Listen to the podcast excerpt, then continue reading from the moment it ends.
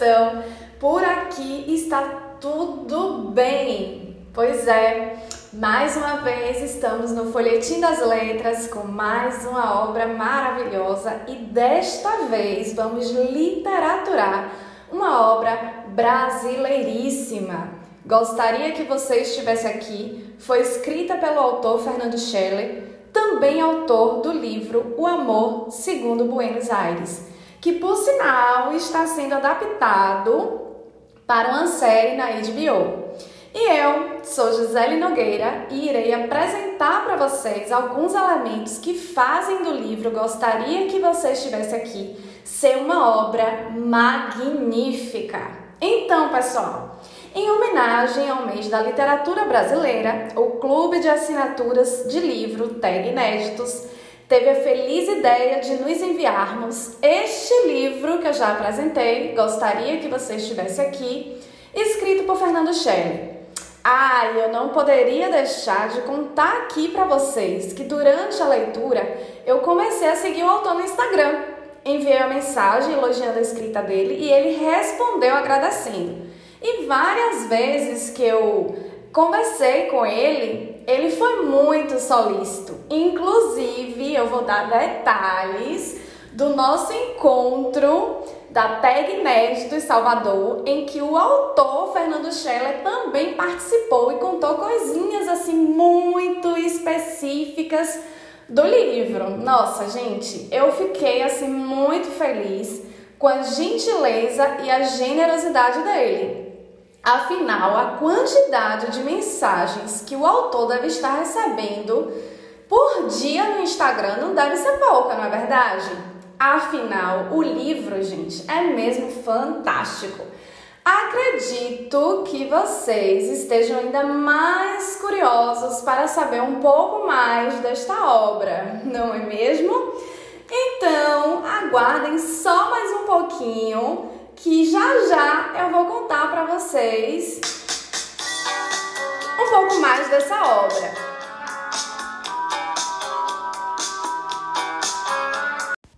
Para começo de conversa, Débora Sander, a redatora da Tag Inéditos, traz na revistinha que acompanha o livro um panorama geral sobre o contexto histórico e social brasileiro vivenciado pelas personagens Baby, César, Selma, Rosalvo e Inácio nos anos 80. Isso mesmo, para quem viveu intensamente esta década, tenho certeza de que este livro será gatilho de boas lembranças, lembranças das baladas, das músicas, da sensação de liberdade após um intenso período de ditadura militar, mas também lembranças da iminência da AIDS. No entanto, caros ouvintes, como o autor Fernando Scheller deixou claro em algumas entrevistas, a pretensão do livro não é escrever sobre a década, e sim sobre esses cinco personagens que eu falei para vocês. Estou ciente também, caros ouvintes, que este é um livro que convocará memórias de sujeitos alocados em um determinado tempo e espaço e, logicamente, um contexto social e econômico específico mas, mesmo não se aproximando do universo vivido por cada uma das personagens, é impossível, gente, você ler e não tentar se lembrar de como foi viver nos anos 80. E no meu caso, que nasci no fim dessa década, despertou-me uma nostalgia de algo que não vivi. Se é que isso é possível, né? Mas enfim.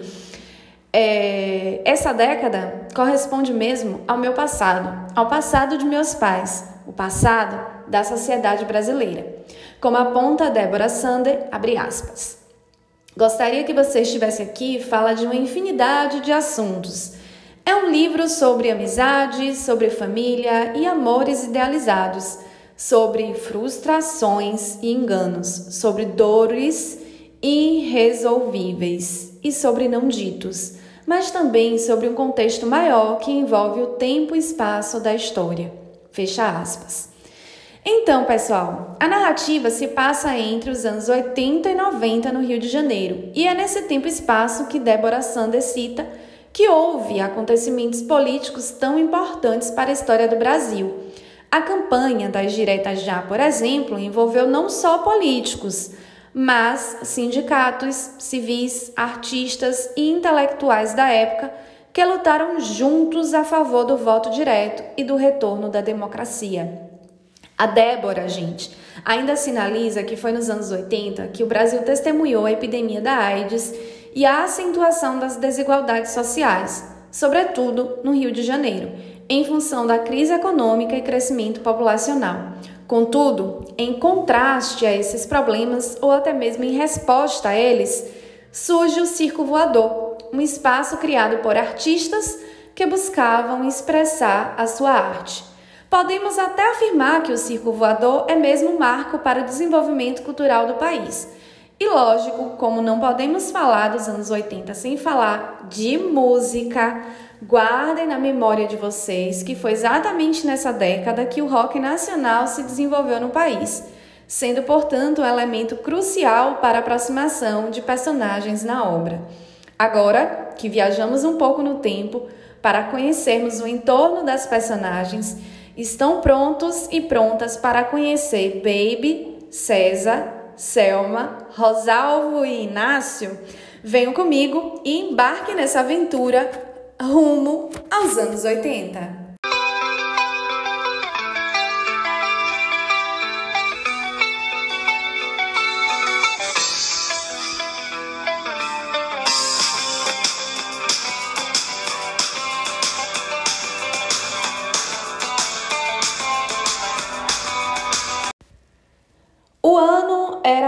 1980, um início de década bem movimentado para Inácio, que apesar da euforia de seus pais, não estava nada entusiasmado em ver seu nome na lista de aprovados no vestibular de Engenharia Civil da UFRJ. Afinal, ele já sabia que ia passar mesmo.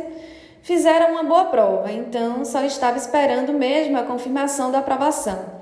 Contudo, caros ouvintes, essa maturidade diante do resultado do vestibular não era a mesma quando se tratava de Eunice, ou melhor, Baby. Baby era a garota da Zona Sul que dirigia um Fusca 66 e, com seu jeito descolado, sabia como atrair a atenção de outros rapazes. Mas foi Inácio escolhido para ter a sua primeira noite de amor. Se para Inácio Baby era a garota que invadia seus pensamentos, para Baby Inácio foi uma aventura para comemorar sua aprovação em arquitetura. Um dia tinha que acontecer, não é mesmo? Então que fosse com alguém que tivesse um sentimento por ela e que não espalhasse essa história por aí. Baby não era tão mal assim, gente. Ela até que tinha um sentimento por Inácio, tanto é que na festa dos aprovados no vestibular, ela voltou a se encontrar com Inácio, mas diante da situação financeira da família, após o falecimento do pai, Baby se viu pressionada por Norma, sua mãe, para que ficasse noiva de Otávio. Isso ia lhe garantir um futuro feliz e a continuação da família em Copacabana, ou seja, eles continuariam no lado rico do Rio de Janeiro. De fato, Otávio foi para Norma uma escolha, uma escolha financeira acertada, perfeita. Além de Baby receber presentes caros e joias, o apartamento que ela vivia com sua mãe foi aos poucos sendo reformado, o que deixava a Norma bastante feliz. E Baby, gente, será que estava mesmo contente com essa situação? Bem, eu deixo essa dúvida no ar para saciar outra inquietação que surgiu ao ler a obra. O que acontecera a Inácio depois que viu seu amor juvenil escorregar entre as mãos? Ah, gente, olha só. Este livro é mesmo um livro que traz um retrato da vida real. Embora, logicamente, seja ficção e o autor ter dito que as personagens não se aproximem com ninguém que ele conheça, mas as personagens são tão bem criadas, né, que a gente sempre fica na expectativa que eles, eles sejam assim alguém, né? Alguém de verdade, que tenham existido. Enfim, Inácio seguiu em frente, pensava em Baby, mas seguiu.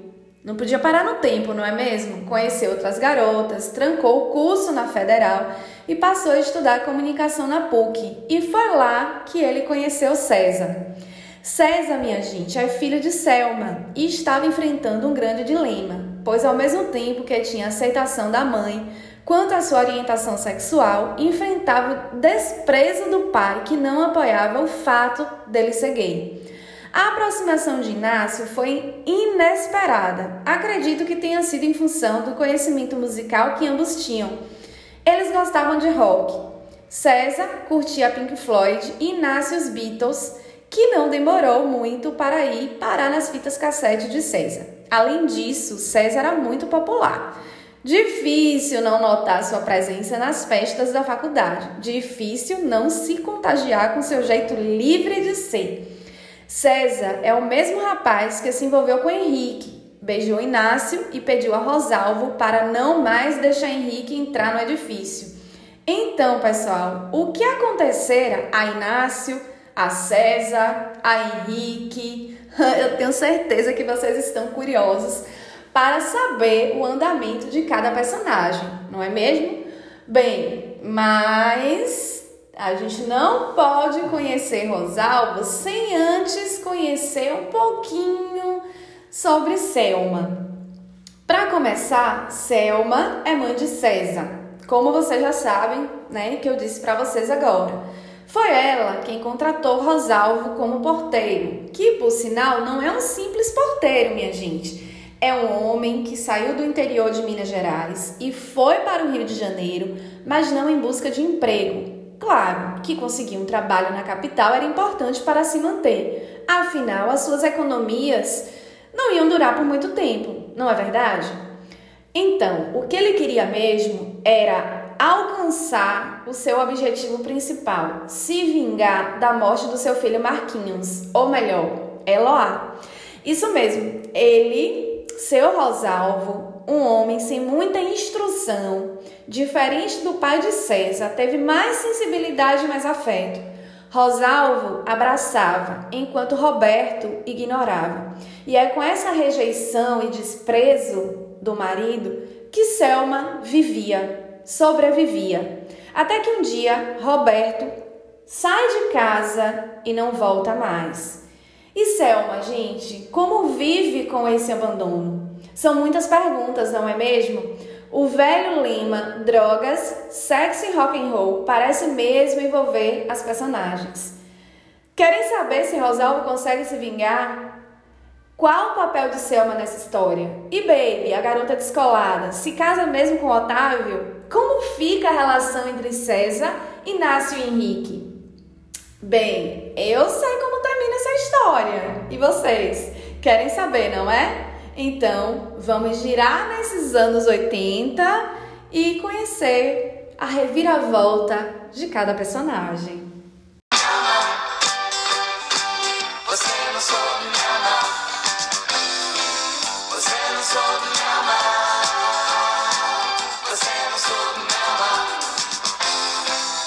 Então, pessoal, chegou o momento de contar um pouquinho sobre o desenrolar da história de cada personagem. Lógico que eu vou trazer alguns elementos que eu considero importante e que nós discutimos também no nosso encontro na Tag Inéditos Salvador, né? Mas não vou contar tudo, apenas algumas coisinhas para vocês ficarem assim bem curiosos e curiosas para adquirir a obra, ok? Vou começar por Baby, a garota descolada, revolucionária, que se viu obrigada a casar com Otávio, né? Para salvar a família depois do falecimento do pai. A verdade é que ela não se casou com Otávio, ela simplesmente fugiu. E essa fuga não deixa de ser um ato revolucionário. Mas nós, leitores, né? Eu e mais alguns e algumas, né? ficamos carentes da personagem durante a obra, porque ela simplesmente vai para São Paulo e aí ela desaparece do enredo. Só depois que ela volta e procura por Inácio. Mas eu também não vou contar para vocês não o que foi que aconteceu nesse retorno. Porque ela volta, procura Inácio, Inácio já tá com Luísa. Luísa é uma garota que ficou o tempo todo com Inácio, né? Ela ficou é, segurou a, as ondas mesmo, os problemas, compartilhou das alegrias e da, das tristezas. Eles já tinham se mudado para um apartamento quando o Baby simplesmente chega e diz que ama Inácio. E aí eu não vou contar para vocês o que aconteceu. Aí vocês vão ter que realmente adquirir o livro para vocês saberem. Mas vou contar um segredo para vocês. O autor nos confidenciou que ele tem um capítulo escrito sobre Luísa. E nós ficamos assim, curiosíssimos para ler este capítulo sobre Luísa. E é um capítulo que não está na obra, é um capítulo que está escrito, mas não está na obra. Então estamos assim aguardando, né? Estamos na expectativa que o autor em algum momento libere esse capítulo para que a gente possa ler e saber um pouco mais sobre essa personagem que nos cativou e que com certeza cativará vocês também, tá? Em relação a Inácio, Inácio foi na contramão de César. Os dois se tornaram amigos mas César era aquele garoto, né? Todo mundo gostava de chamar para as festas, aquele garoto super alto astral, é, com a mudança do circo voador, né? Do arco voador para a Lapa. Ele seguiu, né? Esse circo voador e se tornou produtor de vários artistas, é, muito provavelmente compondo músicas também, produzindo. E ele viajava pelo país e esperava que Inácio fosse com ele. Mas Inácio não foi, continuou o seu curso, seguiu mais ou menos o, os passos de, de seu pai, né? Então, Inácio terminou o curso de comunicação, recebia os postais de César, César cada dia estava em um lugar diferente, né? E com isso, o Roberto, pai de César, já havia saído de casa, Selma estava escrevendo a sua tese de doutorado, lidava com a ausência do marido e a ausência do filho. E aí, gente, o César depois retorna, né, para casa. Né? E por que ele retorna? Ele retorna porque ele fica sabendo, ele descobre que ele contraiu o vírus da AIDS. E aí começa um intenso tratamento, né? Um, um, intensas idas e vindas né, ao hospital, e tentando mesmo sobreviver, né? E naquela expectativa, né, de sempre acordar vivo, né? Então, cada vez que ele acordava vivo era sempre uma vitória. Mas também é, sabia que não ia durar muito tempo, né? E aí Inácio foi muito presente na vida de César, embora César nutrisse uma, um amor né, por Inácio, mas ele respeitava a posição de Inácio do mesmo jeito que Inácio respeitava César. Então era uma amizade que envolvia respeito, é, que envolvia carinho, cumplicidade. A amizade de César e Inácio é uma amizade muito bonita, é uma amizade muito linda, gente. E César é o meu personagem preferido. É, eu até perguntei ao autor, Fernando, se César né, foi é, construído a partir de memórias ou a partir de conversas com amigos ou de uma pesquisa, porque a personagem de César é muito bem construída, a evolução da doença, né, a evolução da AIDS, é, todos os detalhes, todos os detalhes que envolvem a, a doença, né, o viver essa doença, é, são muito bem construídos. E ele disse, logicamente, que não, até porque é, a época né, que o, o enredo se passa, ele era criança, ele ouvia falar sobre a AIDS, inclusive ele até sinalizou né, que os jornais é, que tem né, jornais falando sobre isso e que muitas pessoas iam para a festa e não voltavam vivas e que era tudo muito rápido mas que ele não se inspirou em ninguém para fazer a personagem, para construir a personagem. E a personagem é muito, muito linda. É, e lógico que eu não vou dar mais detalhes para vocês. Também não vou falar as circunstâncias do falecimento de César. Estou aqui falando para vocês que ele morre porque foi um momento que me chocou muito. César para mim é como se fosse um amigo, um colega, alguém muito próximo, para vocês sentirem a, a, a verdade que tem na personagem. Quando César faleceu, eu chorei e chorei muito. porque eu senti como se ele fosse alguém muito próximo, né? E aí, gente, Inácio, né, segue a vida dele, não vou dizer como é que ele segue a vida. Ele acaba indo é, na casa de Selma com menos frequência do que antes, após o falecimento de, de César. Selma acaba se envolvendo né, com um professor muito mais novo que ela. Selma aguenta toda essa barra e ainda recebe um telefonema de Henrique, um rapaz que César havia se envolvido há muito tempo, né? E ele até pede para o Rosalvo não deixar Henrique entrar no apartamento. E Henrique some da, da trama.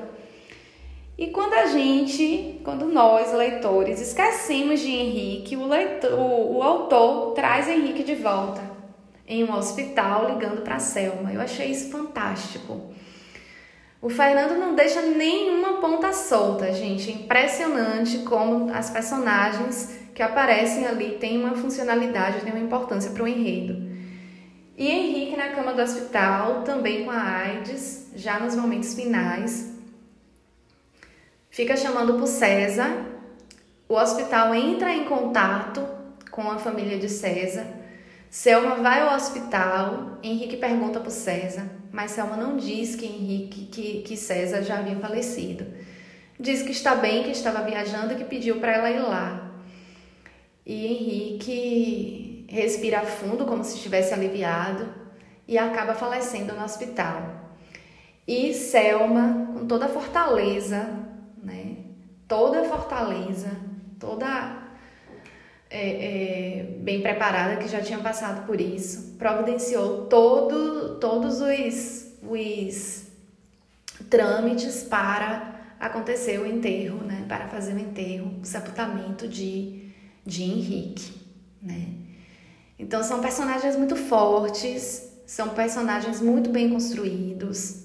O Rosalvo que sai do interior e vai para é, o Rio de Janeiro em busca né, de vingança é, por conta do seu filho Marquinhos que foi assassinado. Marquinhos que não mais era Marquinhos, mas sim Eloá.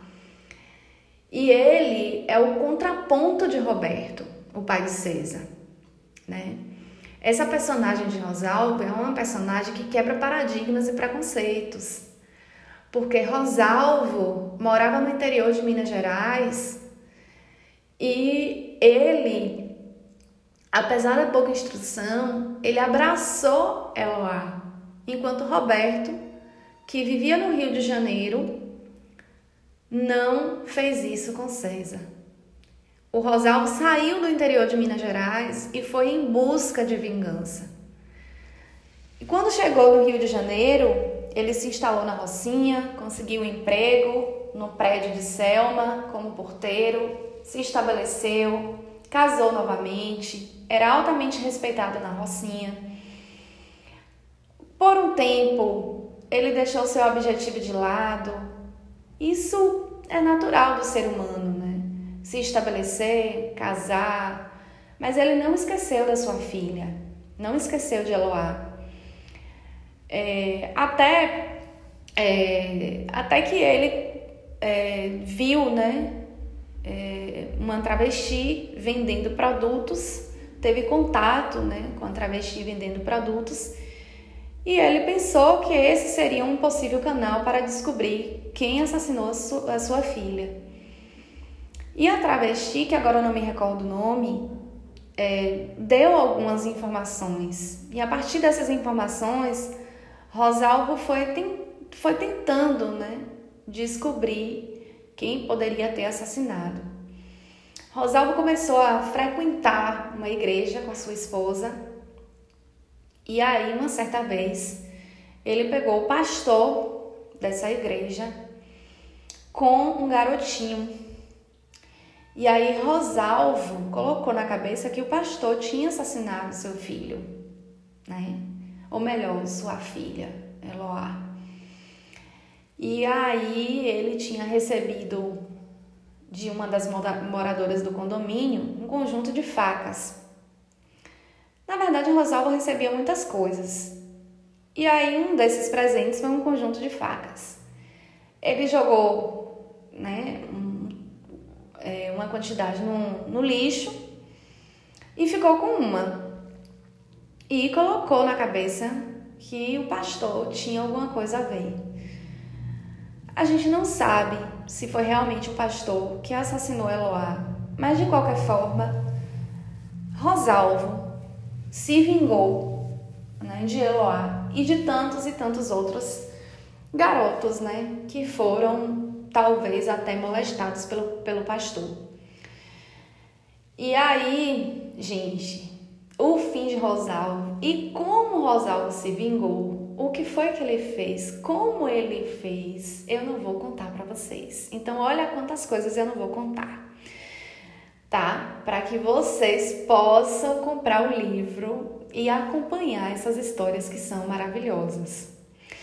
Então, eu não vou contar o desenrolar de Inácio, se Inácio ficou ou não com Baby, Inácio ficou com Baby ou Inácio ficou com Luísa? Bem, que Rosalvo se vingou, isso eu já contei para vocês. Agora, como ele assassinou o pastor e se ele foi descoberto, eu também não vou contar. Selma, né, é, lidou com a, a morte do filho mas eu também não vou dizer como ela superou ou como ela buscou superar o falecimento do filho.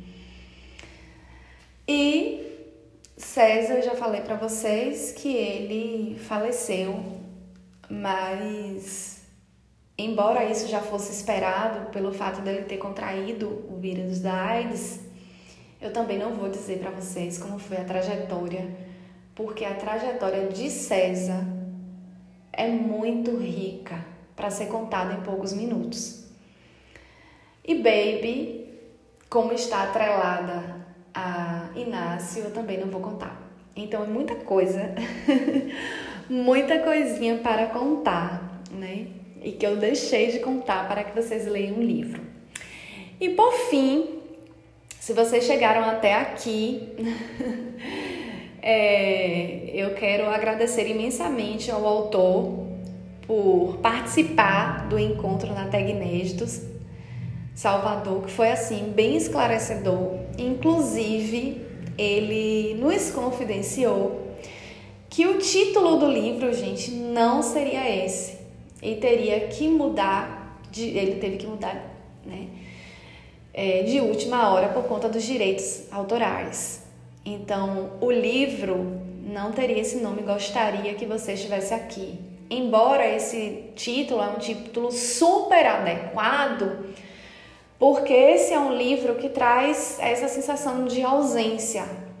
Baby se ausenta. Inácio gostaria que ela tivesse em muitos momentos.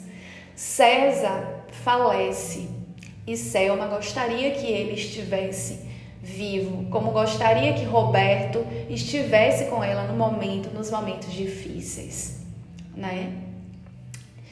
Rosalvo também sofre com ausência, com a ausência de seu filho Marquinhos, de sua filha, ou melhor, de sua filha Eloá.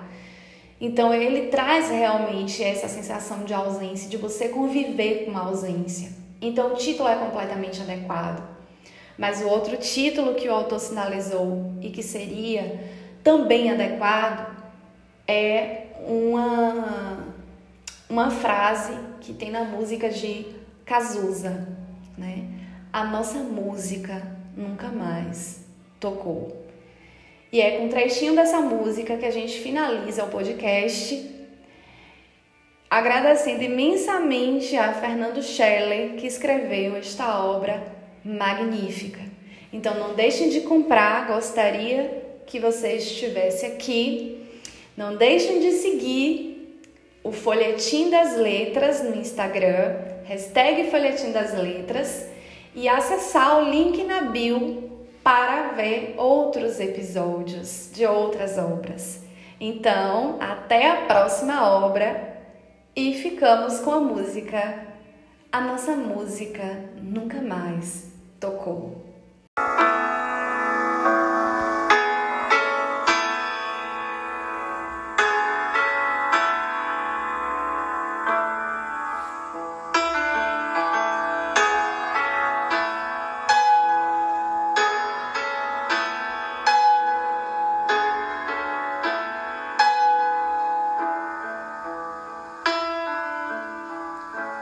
que menti, fingi que perdoou. Tentar ficar amigos, sem rancor. A emoção acabou. Que coincidência é o amor. A nossa música nunca mais tocou. Pra que usar de tanta educação? legislar terceiras intenções, desperdiçando meu mel, devagarzinho, flor em flor, entre os meus inimigos. Deus.